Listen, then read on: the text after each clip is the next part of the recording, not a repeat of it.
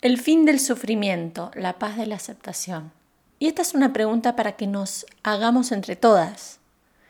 ¿Podríamos pensar en una vida sin sufrimiento? Porque pareciera que es intrínseco a vivir sufrir. Y en parte yo personalmente creo que sí, que hay una buena dosis de sufrimiento necesario que tenemos, necesitamos todos los seres humanos para despertar, para conectar con nosotras mismas o conectar con algo mayor. Todos necesitamos un buen rayo que alguna vez lo destruya todo.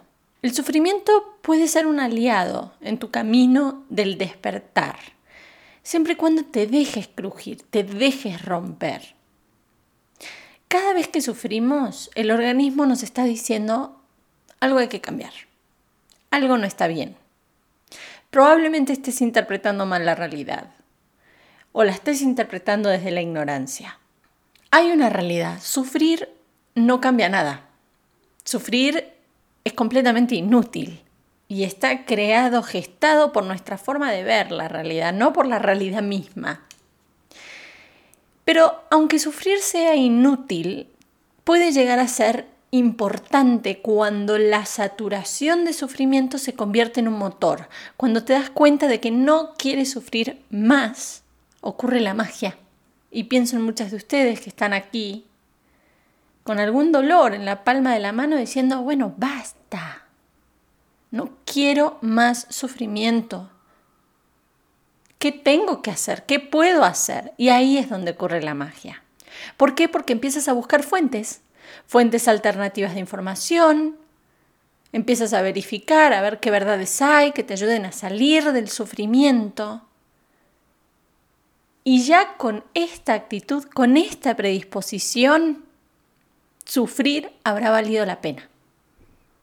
Habrá valido la pena. Ahora, una vez que descubres estas herramientas, no tienes que volver a sufrir.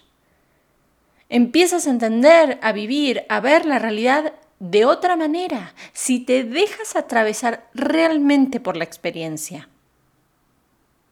Si evitamos el dolor, si evitamos las señales del cuerpo, van a seguir apareciendo, porque obviamente repetimos lo que no reparamos, repetimos todo aquello que no trabajamos, que no cambiamos. Entonces, si hoy tienes dolor en la palma de tu mano, déjate atravesar por esa experiencia. Porque cuanto más abajo llegues, si es que no te quedas en un lugar de cómo cambio mi realidad, cómo cambio lo que está pasando, es donde realmente ocurre la magia, cómo cambio yo. ¿Cómo empiezo a cambiarme a mí misma? Que es el único espacio de acción que tenemos, el único lugar, el único lugar donde en verdad podemos cambiar. Ahora, ¿por qué, ¿por qué me aferro? ¿Por qué me aferro a no aceptar? ¿Por qué me aferro a resistir? ¿Por qué me aferro a negar? ¿Para qué? El sufrimiento llega cuando no aceptamos algo. El sufrimiento llega cuando no aceptamos algo, cuando lo resistimos, cuando lo rechazamos, cuando nos quejamos. El sufrimiento llega cuando no nos rendimos. Siempre les cuento que, que mi separación, mi relación, mi divorcio fue como el detonador de muchas cosas claves en mi vida. Y el camino de dolor que yo sentí es el que todos transitamos empezando por la negación de aquí no pasa nada y puedo seguir adelante y, mi relación está bien y montando una escena, por más de que me sienta insatisfecha, por más de que me sienta infeliz, no importa, o sea, a nuestras familias les gusta esta realidad, a los demás quedamos bien, somos bonita pareja, tengo que mantener las cosas tal cual están porque es mi deber, porque es mi deber, porque debo aguantar, porque es lo que corresponde y en segundo lugar, después de aguantar, aguantar, aguantar y seguir con estas normativas y patrones, siempre llega el detonador, esa cosa, esa, no sé, situación, esa persona, esa pulsión interna que te dice, oye ya, por Dios, deja de mirar para otro lado. Esto es tremendamente evidente y por más de que lo postergues, ahí está. Y más lo postergues, más duro será el rayo, más fuerte será la caída. Entonces llega un punto de saturación que dices, bueno, ya, ok, me toca sentir dolor, vamos, me meto en la tormenta, me meto en la tormenta, ya está, ya está aquí, ya no la puedo evitar. Después viene un momento que es de, de mucha desolación, de mucha tristeza, donde tendemos a hacer una evaluación del pasado, qué fue lo que hice, qué fue lo que no hice, lo que pudiera haber hecho, cómo pude haber sido así, cómo pude haber sido así, cómo no vi esta señal tan clara, es mi culpa, no fui suficiente, X o Y. Y también viene la preocupación, o sea, empezamos en, este, en esta mirada del tiempo a ver para atrás todo lo que, según nuestra mirada actual, estuvo mal y todo lo que viene por delante que nos genera inmensa preocupación. ¿Y ahora qué hago con mi vida? ¿Y, si no soy esa persona, entonces quién soy? Siento que arranqué mis raíces, arranqué mi árbol de ese jardín, ahora ¿dónde lo planto? No sé, estoy en el aire, mi ego está hecho trizas, mi ser todopoderoso, eh, imponente, ahora es débil, ahora este, se siente frágil. Y en el momento en el que entras en este espacio de dolor, de oscuridad profunda, en el momento en el que dices, estoy en el infierno, después de ver que solo hay caída, solo hay caída, o sea, te ves y dices, aquí yo sigo cayendo es donde se puede colar, donde se puede manifestar, si lo permites, la humildad. La humildad profunda de decir, no sé nada, no entiendo nada. Por mucho que piense y piense y piense y le dé vueltas a esta situación y quiera tener clarísimo mi futuro y quiera tener clarísimo dónde voy y quiera tener superado el pasado, estoy aquí en este presente, en este infierno y no entiendo nada. Me rindo. Suelto y confío. No tengo más control. Rendirse no es debilidad hay una gran fortaleza en rendirse. Solo una persona rendida tiene poder espiritual. Por medio de la rendición es cuando realmente serás libre interiormente de la situación. Y no es el final, no es el me rindo y ya, es el principio de todo. Hoy les puedo asegurar que siento una libertad enorme y no porque me libre de otro, no porque, ah, ya no está esta persona, entonces, ah, soy libre. No, me libré de una versión de mí, me, libré de una identificación de mi ego. Me siento libre porque mi vida depende de mí. Me siento libre porque minuto a minuto estoy eligiendo con mucha plenitud y mucha paz interior qué es lo que quiero, dónde quiero, quién soy. Me siento libre porque creo que mi imperfección me está conduciendo cada paso a un lugar más perfecto. Pero si no hubiera sentido esa inmensa cantidad de dolor, nunca hubiera mirado tanto hacia adentro. Honestamente. Y eso que a mí me encantaba revisarme y me encantaba estudiar y me encantaba eh, siempre estar creciendo, evolucionando. Pero este dolor tan visceral, tan intenso, me abrió en pedazos me abrió en pedazos para que me encuentre conmigo. Y en esa saturación de sufrimiento fue que dije, a ver, espera, tiene que haber otra manera. Bendita saturación de sufrimiento. No sintamos lástima por aquella persona que está sufriendo. Está en uno de los mejores momentos de su vida. Más sufrimiento para todos, a ver si así despertamos. La verdadera tragedia queridas mías, es que dentro del dolor no encontremos las herramientas para transformarnos. La verdadera tragedia es si nos quedamos en el lugar de víctimas. ¿Por qué me pasa esto a mí? ¿O qué cabrón este güey? ¿O esta persona que me hizo lo otro? ¿O aquello? Si no nos transformamos por la experiencia, esa es la verdadera tragedia, no lo que te pasa o lo que te pasó. La mayor parte del sufrimiento humano es innecesario, dice Tole.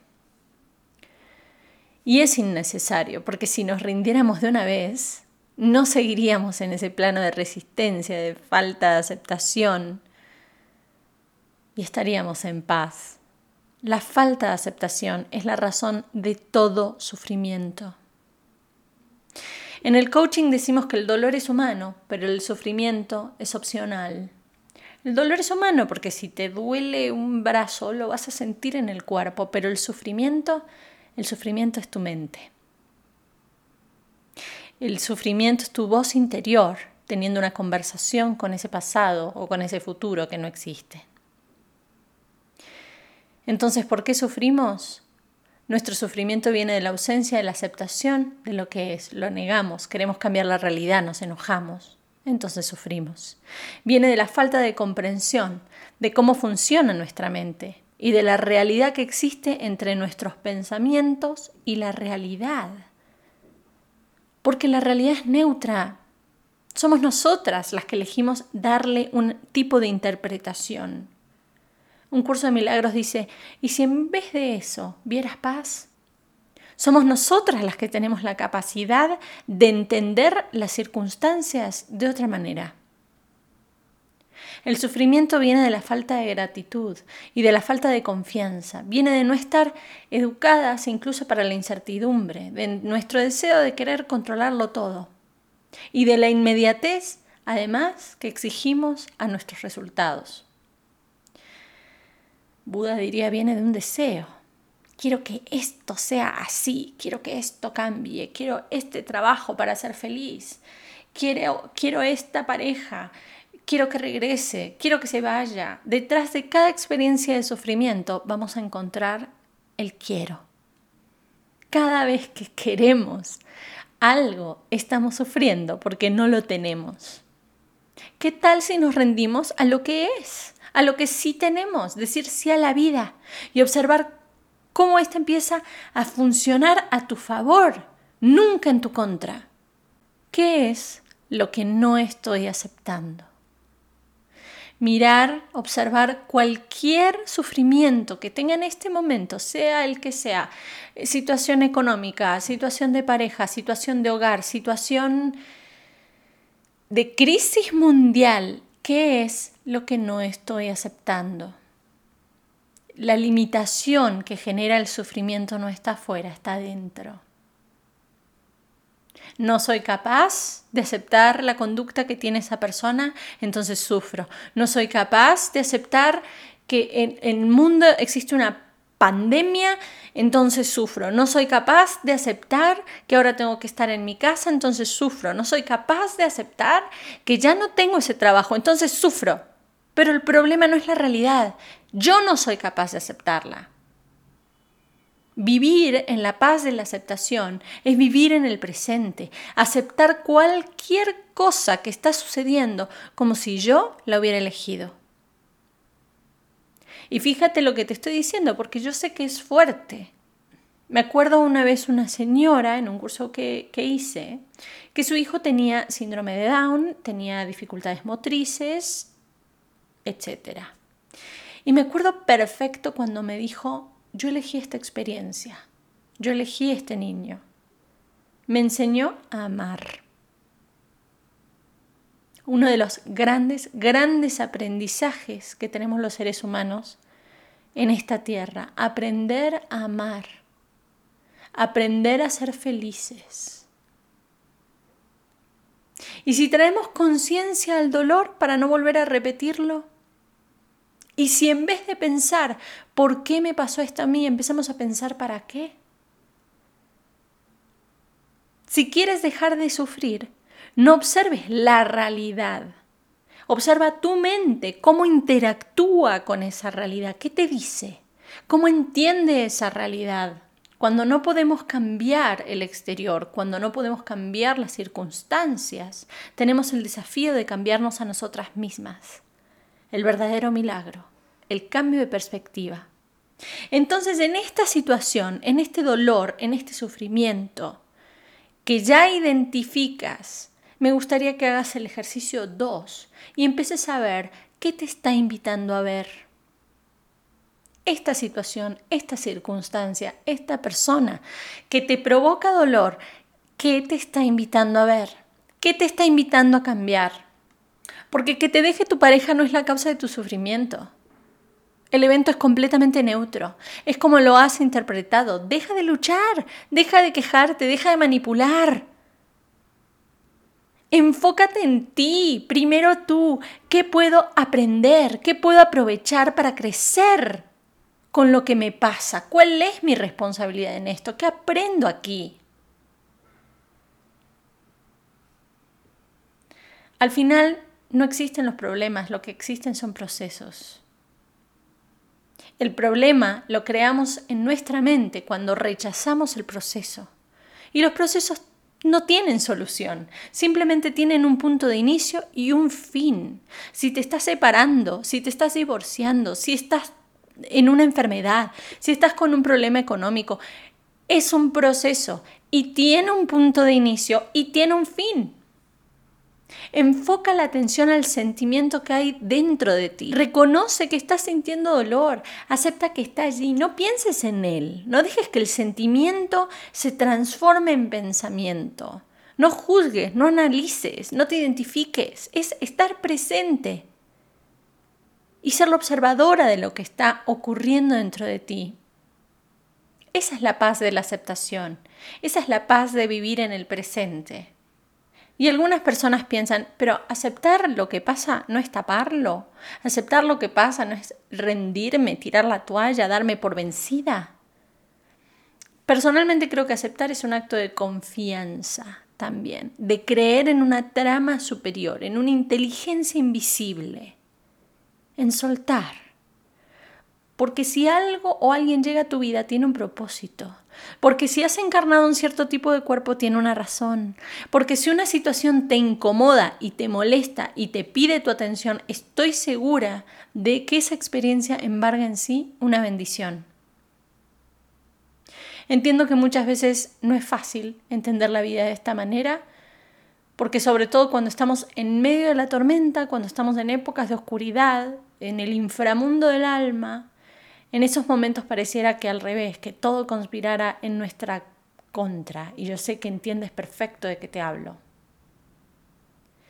Pero sabemos también que lo que hoy es decepción, mañana va a tener explicación. Y tomar responsabilidad radical implica que te hagas consciente de que siempre juegas un papel protagónico en lo que te sucede. Así no puedas controlar tu exterior. Siempre vas a ser dueña de tu interior. Siempre vas a ser dueña de cómo interpretes las circunstancias. La situación es como es. Y cuando aceptas que tú tienes responsabilidad también en los hechos, o que tal vez en algún plano lo has elegido, o en cómo los vives, el poder regresa a tus manos. Eres capaz de aceptar y de aceptarte, de perdonar y perdonarte, de cambiar y sentirte mejor. Y estás solo en tu poder, nadie más puede, ni tiene la responsabilidad de hacerlo por ti. Al final del divorcio tuvimos algunos encontronazos fuertes, que no vale la pena mencionar, pero que a mí me dejaron por el piso. Piso, piso, piso, piso, literal, llorando en posición fetal.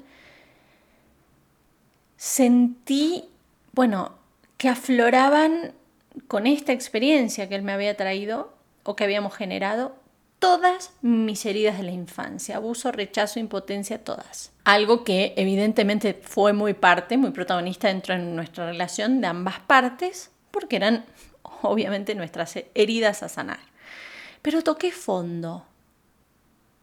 Él solo tocó tres botones, ¿no? Tres fibras internas. Pero para mí fue un recordatorio que como un volcán de repente erupcionó y sacó como toda esta lava, toda esta cosa interna no trabajada, dolores, etcétera, etcétera. Y ese dolor profundo me conectó con un libro que me llevó casi sin pensar así, como involuntariamente a entrar en un curso en línea sobre el libro Un curso de milagros, que es un libro espiritual que enseña bases para llevar una vida en paz.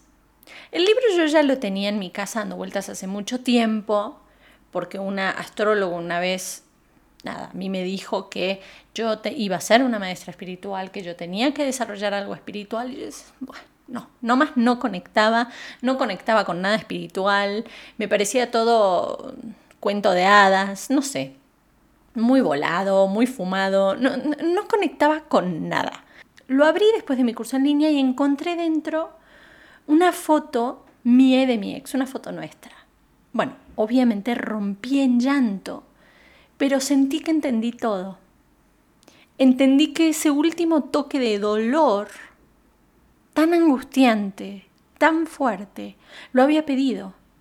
Que esta relación yo la había orquestado, que ese quiebre también lo había pedido. Y hasta quizás, y esto ya es muy volado, pero yo sí lo creo, pactado con él en algún otro plano. Y le agradecí tanto, tanto, tanto, porque gracias a esa experiencia, gracias a ese último toque fuerte de dolor, yo estaba pudiendo experimentar una nueva forma de vivir, una nueva forma de sentir paz. Algo que además siento como una misión, como algo que puedo transmitir y que puedo ayudar a tanta gente. El día que me divorcié decidí hacerle un regalo. Seguramente pensó, bueno, está loca, ¿qué le pasa? Pero bueno, eso ya corre por cuenta de él. Yo quise hacerle un regalo. ¿Cómo no voy a darle un regalo a la persona que más me ayudó a despertar en mi vida? ¿Cómo no puedo sentir una profunda gratitud? Las señales, las bendiciones de nuestras experiencias están ahí. Y repito, el gran milagro es nuestro cambio de perspectiva. La mirada honda sobre nosotras mismas, la vuelta a casa, la vuelta a ti. Los golpes de la vida te quiebran, pero también te abren, te transforman y te moldean. El cincel a punta de golpes te quita toda la piedra, todo lo que sobra para que pueda surgir la obra de arte que tienes guardada dentro. Y lo mismo sucede con la vida. Las adversidades van cincelando y esculpiéndote para transformarte en esa obra de arte que ya eres. Y este es un proceso que nunca termina. Pero la vida solo te enseñará lo que estés dispuesta a aprender. Si quieres negar tu realidad, la puedes negar. Si quieres mirar por otro lado, también es posible. Después llegarán más cosas, llegarán más oportunidades de despertar, de crecer, porque la vida en su inmensa generosidad y sabiduría nos ayuda. Pero la realidad es que cuanto mayor es el dolor que nos provoca una situación, mayor es el aprendizaje que se oculta detrás de esa experiencia. Hay que aprender a mirar. Aprender a mirar qué aprendizaje se oculta detrás de esta experiencia. Porque si te quedas en el dolor, sufrirás y listo, sufre. Gózala, diviértete, regodéate, pero por el contrario, si empiezas a cambiar las preguntas, cambian las respuestas. ¿Qué no estás aceptando? ¿Qué trata de enseñarte la vida con todo esto? ¿Qué puedes aprender con todo esto? Si huimos de lo que nos asusta, estamos evitando el aprendizaje, porque cuando negamos el dolor, negamos la solución negamos la percepción correcta, cuando negamos el dolor, negamos el aprendizaje. Esta situación, esta persona que tanto te irrita, que tanto te molesta, es tu gran maestro espiritual. Entonces piensa conmigo, ¿cómo quieres entender esto que te está sucediendo? Lo puedes ver como una terrible tragedia, un fuerte aprendizaje de vida, como un golpe de mala suerte, como una experiencia enriquecedora, lo puedes ver como castigo divino o karma. Lo puedes ver como una posibilidad de cambiar. Lo puedes ver como una aventura llena de emociones, un chiste cruel de la vida, o un escalón en tu crecimiento y expansión. Tú decides. Tú decides quién quieres ser, tú decides dónde te quieres dirigir. No eres esclava de las circunstancias, ni presa, ni víctima. Y cuando el dolor te golpea, no golpea un blanco estático. golpea un blanco en movimiento, tú te estás moviendo, el golpe no te detiene, lo que hace es simplemente desviar un poco tu trayectoria. Pero tú decides si esa nueva trayectoria te va a llevar cuesta abajo o te va a llevar a un lugar nuevo, distinto al que tú le encuentres un sentido estirarnos más allá de la zona de confort anterior y a raíz de una crisis o un evento traumático desarrolla nuestro potencial, nos lleva a un nivel más alto de capacidad, de, de aprendizaje, de conciencia, de sabiduría. Porque la sabiduría son dolores que han sanado, que has resignificado. Creemos que son los acontecimientos los que nos producen dolor y no entendemos que estamos sumidas en la desgracia por culpa de nuestra forma de procesarlos en la mente. Porque todos conocemos gente que ha brillado incluso en la oscuridad y no porque haya cambiado su circunstancia, cambió su interior. Les invito a leer el libro de Víctor Frankl, El hombre en busca del sentido. El hombre en busca del sentido relata las vivencias personales, la historia de un campo de concentración visto desde adentro y en su condición de psiquiatra y prisionero, Frankel reflexiona con palabras de sorprendente esperanza sobre la capacidad humana de trascender las dificultades y descubrir una verdad profunda que nos orienta y nos da sentido a nuestras vidas. ¿Cómo manejas los retos cuando llegan a tu vida? ¿Te vuelves más consciente o más inconsciente? Cuando la vida te da limones, haz limonada. Y cuando la vida te da pura mierda, haz abono para tu propio crecimiento.